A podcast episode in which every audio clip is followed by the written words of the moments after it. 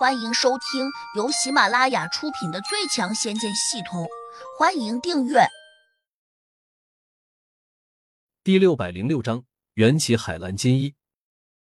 胡杨也想问他，但是洛不凡迟疑了下，竟说：“我不能出卖别人。”胡杨一听，顿时又气炸了，大声吼道：“包庇也是重罪，你不说是吧？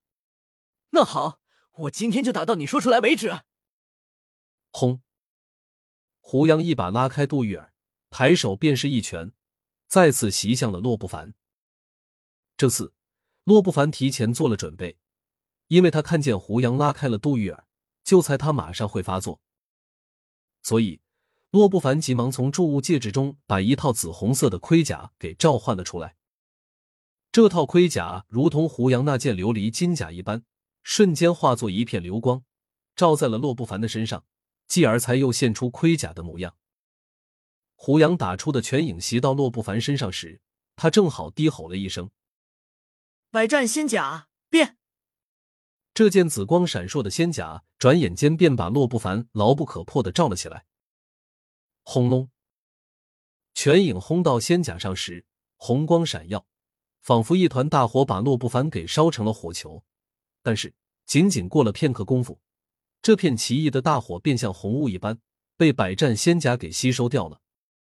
胡杨微微皱眉，在这个重要空间中，只要是真正的仙气，或许还有天上的大仙，才不会受到这个空间的制约。因此，洛不凡穿上仙甲，能够轻松扛住胡杨的进攻，似乎也在情理之中。洛不凡的眼罩忽然升起来，他的眼睛随即露在了外面。他眼里更是现出了骄傲的神色。我这百战仙甲还不错吧？他挑衅的瞅着胡杨问。胡杨冷着脸，还行。他刚才连着打了几拳，虽然重要空间完全在他的掌控之下，但这个空间本身就有限制功力的设定，即便他贵为这个空间的新主人，依旧脱不开这个设定。纵然这个空间的气魂会听从他的指挥。但空间本身的设定却不会由气魂去改变，毕竟这不是胡杨自己炼制的空间，所以他终究还是不能在这空间中随心所欲，并且他的法力在连出了几拳之后，消耗的也很快。即便要从这个空间中吸收灵力去补充，那也需要一定的时间。因此，他松开了拳头，深吸了口气。洛不凡嘴角浮起一丝得意。对于他这样的人来说，哪怕胡杨的一个眼神变化，他也能大致猜出胡杨的情况。不过是个七级的地灵，就算我让你打，你总也有打累的时候。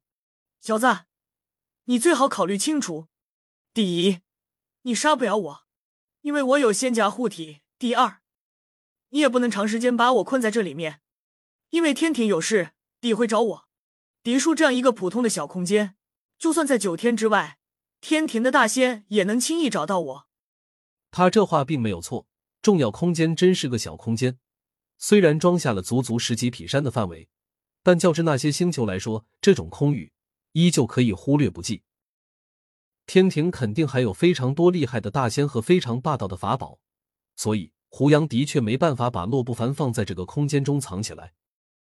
洛不凡以为吓着了胡杨，马上又说：“只要你现在把我放出去。”我保证既往不咎，和你化干戈为玉帛。言下之意，只要胡杨肯放了他，他就不会和胡杨记仇。当然，这肯定是哄人的。胡杨又不是傻子，哪可能信他的？洛不凡也不笨，从胡杨的眼神中，他一眼就看出来了。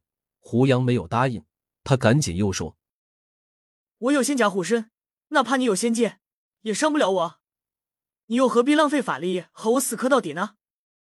何况你那样做，对你并没有半点好处。不如我送你一样宝贝，咱们就此休兵言和，你看怎样？胡杨不屑的看着他，没有辩解，眼里突然闪过一丝不可捉摸的笑意。